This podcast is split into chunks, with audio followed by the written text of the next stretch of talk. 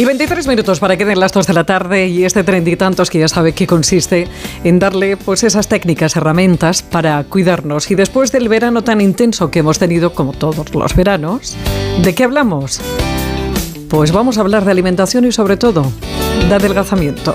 Cocinero, cocinero, enciende bien la candela y prepara con esmero un arroz con habichuela. Cocinero, cocinero,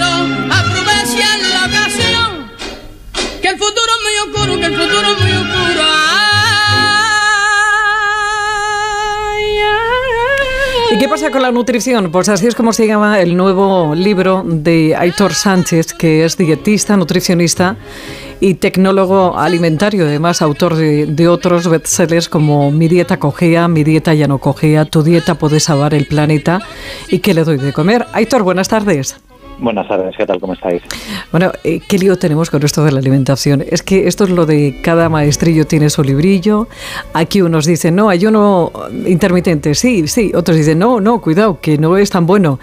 ¿Qué, qué grandes debates estamos teniendo y estamos tan perdidos, Aitor? Completamente. Es que hoy puedes encontrar lo que quieras y lo contrario prácticamente de cualquier tema de nutrición.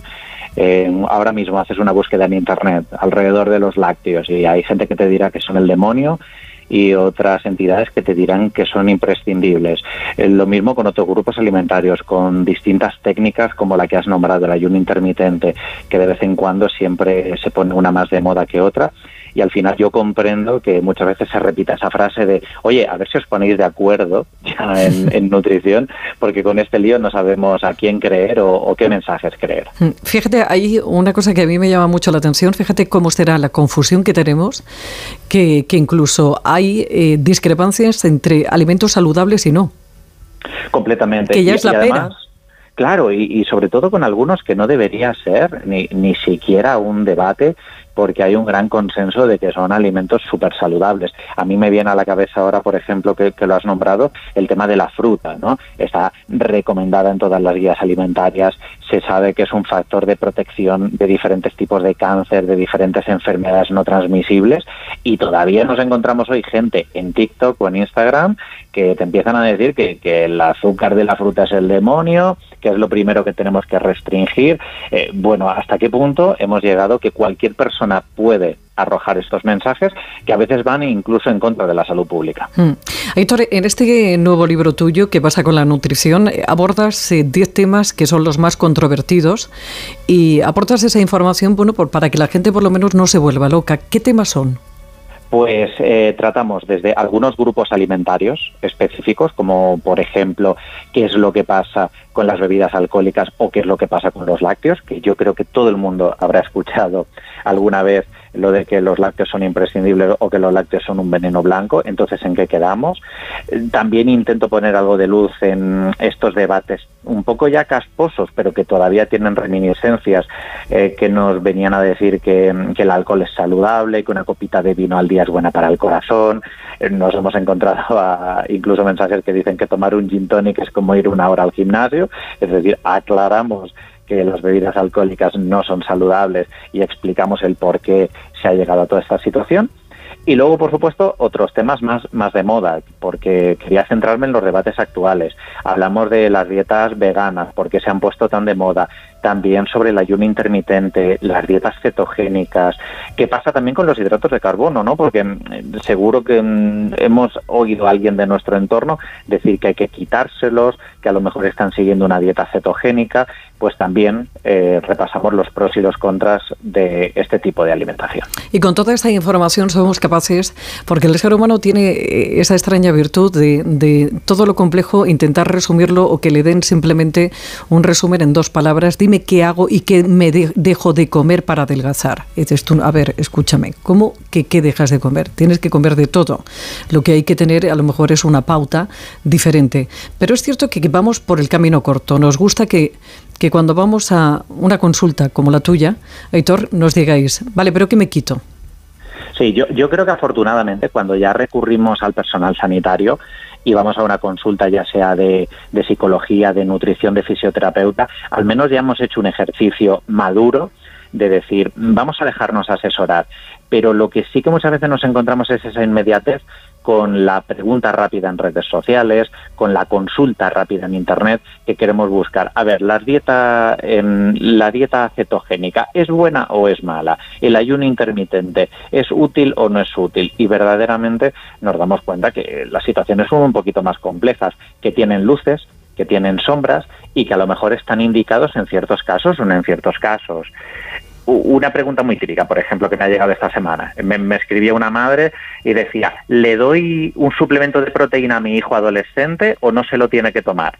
Bueno, pues depende, es simplemente una herramienta, a lo mejor le hace falta en ciertos momentos porque está en fase de volumen, quizás si deja de entrenar durante un par de meses, ahí no haría falta el suplemento. Tendremos que revisar exactamente cuál está tomando y también qué está comiendo, porque quizás simplemente estamos encareciendo la lista de la compra y no hace falta. Pues eso, muchos dependes. ¿Tú no crees, eh, Aitor, que muchos de los grandes problemas de esta epidemia de obesidad que estamos viviendo, sobre todo aquí en España, que, se ha disparado, eh, quizás si cambiáramos los horarios de las comidas y si concienciáramos, nos concienciáramos de que no nos movemos tanto como para comer un primero, un segundo y un postre, ¿nos iría mejor? Nos iría mejor si comiésemos acorde a nuestras necesidades, eso sin, ninguna duda. Está muy bien que la alimentación eh, esté en el centro de nuestra cultura y que sigamos reuniéndonos alrededor de una mesa, que el café, que el té, que todas estas bebidas pues muchas veces sean la excusa para volver a vernos, pero lo que sí que es cierto es que durante décadas hemos eh, cambiado mucho nuestro estilo de vida y nuestro modelo de alimentación, sobre todo a mediodía, ¿no? Nos hemos dado cuenta, eh, pues has, nombrado uno de los factores, un menús del día que son completamente desproporcionados, pero es más, yo me iría también a otros culpables, ¿no? Muchas bebidas que están sustituyendo y están desplazando el agua, desayunos o snacks que tomamos a media mañana y a media tarde que son muy azucarados y que son de muy bajo nivel nutricional, productos que se dirigen a público infantil que no están para nada justificados.